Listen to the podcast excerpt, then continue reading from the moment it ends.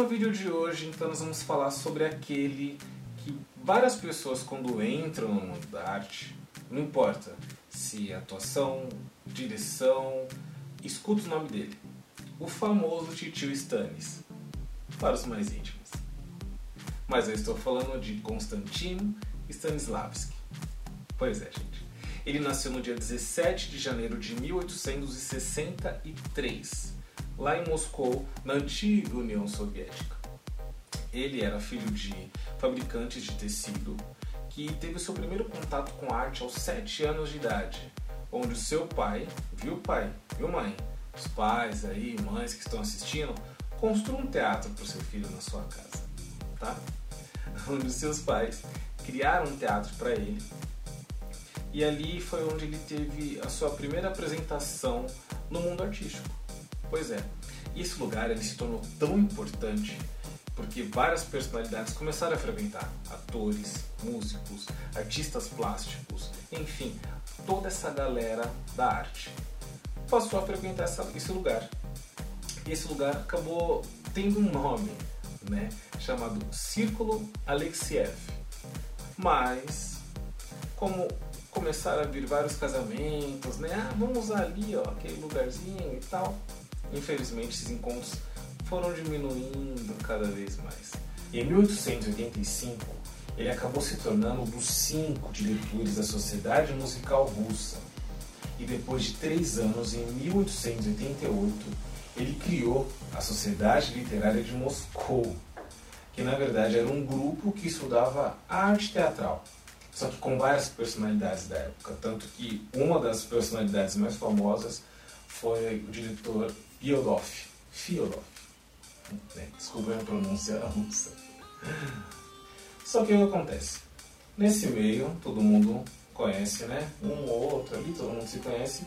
Ele começou a trocar correspondências com um famoso dramaturgo da época, o Danchenko. E o que aconteceu? Ah, as ideias casaram. Com tudo. Eles gostaram, enfim. Iniciou um papo muito bacana. Tanto que no dia 22 de junho de 1897, tio Stannis fez assim: Pô, Dante, vamos tomar um cafezinho ali rapidinho? Queria trocar ideia com você. Eles começaram a conversar, conversar, viram que as ideias, obviamente, eram as mesmas, referente a novos projetos. E dali, gente, criou uma, um pensamento e uma atitude empreendedora. E eles não faziam a mínima ideia, mas essa ideia iria revolucionar o século XX e também agora, século XXI. Os dois juntos pensaram num teatro inclusivo para todas as pessoas. Ou seja, todo mundo ia ter acesso, tanto para atuar, quanto para dirigir, quanto para assistir. E eles, criaram o Teatro de Arte, que depois, passaram-se os anos, ele acabou se tornando o Teatro de Arte de Moscou, o famoso TAM. E foi ali o Stanislavski começou a trabalhar cada vez mais os seus atores e a estudar também. Há quem diga que ele tinha um caderno e ali ele anotava tudo, desde como que o ator andava, como que o ator falava, a cada movimento que o ator fazia do corpo, olhar, tudo. Ele começou a escrever tudo num caderno. E esse caderno, depois de alguns anos, que vieram a se tornar esses 11 volumes de livros que tem dedicado a Stanislavski. Mas uma coisa importante, ele não é dramaturgo, ele não é escritor, não é nada. Uma pessoa pegou esse caderno, levou numa editora e transformou nesses 11 volumes. Se eu não me engano, aqui no Brasil tem somente quatro. Tá? Então, assim, se você leu um livro dele, não acha que você já sabe de tudo. Aliás, a gente nunca sabe de tudo, indiferente se é Stanislavski ou não. Mas não sinta, uau, eu sou o cara do método, não. Leia todos os livros que você tiver acesso e texto também. Tá? Para você entender a mecânica do sistema do Stanislavski, que é o método das ações físicas. Eis então que em 1888 houve a primeira apresentação no TAM, uma peça de Tolstói, só que infelizmente não teve tanto sucesso quanto eles imaginavam. Até que Danchenko veio, conversou com o tio Stannis e falou assim: Olha, tem um dramaturgo que eu gosto muito, Anton Chekhov. E ele tem uma peça que eu acho que vai encaixar muito bem aqui no nosso grupo, que é a Gaivota. E Danchenko também sugeriu uma outra peça chamada O Inimigo do Povo, eu particularmente adoro, por várias razões, né? Interpretei em 2017 Thomas Stockman.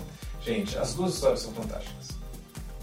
Bom, e com a Gaivota, o Tang teve um boom, porque ali as pessoas começaram a ficar muito impressionadas com as pausas longas, é, a forma que os atores conduziam seus personagens, a forma de encenação, isso começou a encantar geral na Rússia. Foi comentários em todos os lugares. Danchenko, nessa altura do campeonato, ele já era um diretor da companhia do Tio Stannis, onde ali ele dirigia diversas peças. Mas em 1907, a relação do Tio Stannis com Danchenko já não estava dando certo. Né? Já começaram a ter umas achaduras, alguma coisinha ali, e isso se estendeu por 1907 inteiro. No ano seguinte, em 1908, o tio Stannis ainda assim faz um convite para Dantico, para ele dirigir uma peça chamada O Pássaro Azul. E, gente, essa peça arrebentou com tudo. Foi um sucesso, um sucesso puro. O Pássaro Azul teve um sucesso tão grande que Tio Stannis chamou um diretor inglês, Edward Gordon, para dirigir uma peça de Shakespeare. Para você ver assim como as coisas né, vão evoluindo. E aí, gente, há quem diga histórias, tá? Que, se eu não me engano, é a Gaivota. Ela foi para os Estados Unidos fazer uma apresentação em russo, tá? E essa peça ela foi aplaudida por horas né, um sentido de grandeza. As pessoas aplaudiam e eles faziam é, apresentações repetidas, assim. E não era uma peça assim curta não, gente, uma peça longa. E as pessoas aplaudiam, assim, saíam nos jornais. E tudo isso deu uma impulsionada, tanto no grupo do Titio Stannis, quanto também na, no seu método ali que ele acabou criando. Eu até acho que foi meio que sem querer que ele acabou criando tudo isso. Bom, ele retorna para a Rússia, para Moscou, continua desenvolvendo seu trabalho, só que um dos seus alunos acaba indo para os Estados Unidos. E aí lá ele criou o laboratório teatral, onde ele ensinava justamente aquilo que ele havia aprendido com Stanislavski na Rússia. E aí, obviamente, quando algo muito novo chega, já tinha também aquela experiência, vai, o Stanislavski apresentando a peça nos Estados Unidos, que começou a chamar a atenção de vários atores da época. Entre eles, Stella Adler, Sanford Meisner, Lee Strasberg e Robert Lewis.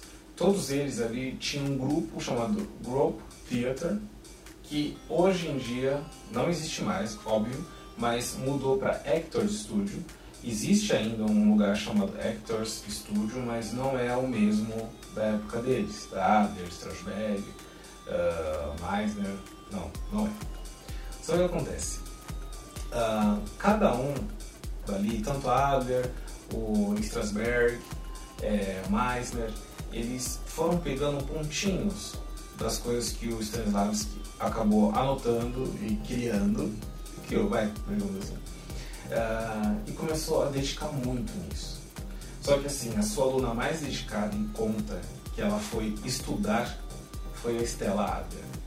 Ela ficou um tempinho estudando com ele até que conseguiu cada vez mais extrair informações e hoje existem métodos chamado método Adler que é focado mais em imaginação o método do Meissner que é focado em repetição e o método do Strasberg que é um pouco que os, Stanislavski não acreditava muito nisso mas Strasberg ele acabou transformando chamando mas de método da, das emoções, digamos assim. Né? Ele trabalha, ele pega um fato triste que aconteceu na sua vida e trabalha em cima disso para compor um personagem.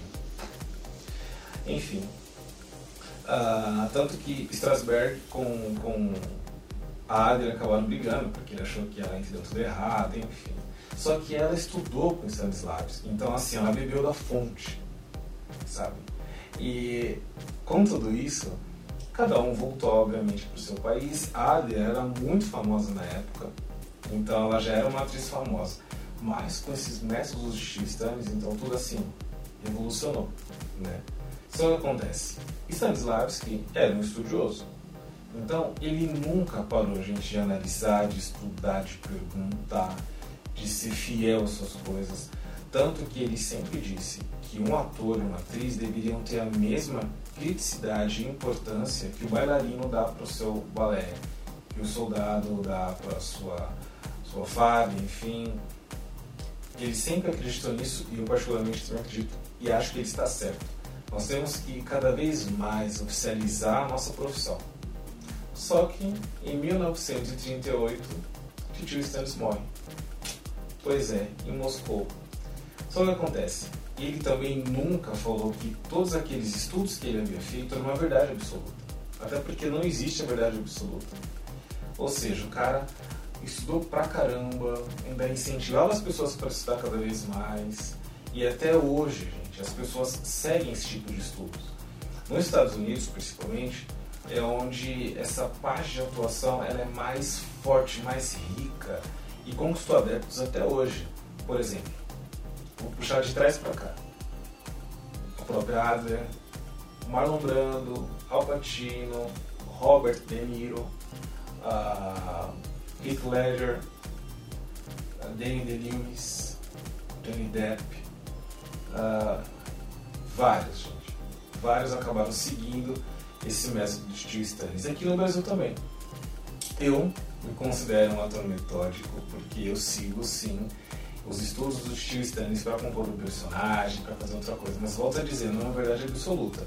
Cada ator deve pegar aquilo que se sente confortável de acordo com o seu diretor e criar um personagem. Tá? Bom, gente, é isso. Eu espero que vocês tenham gostado desse vídeo, um pouquinho mais longo, mas quero que vocês comentem o que vocês acharam.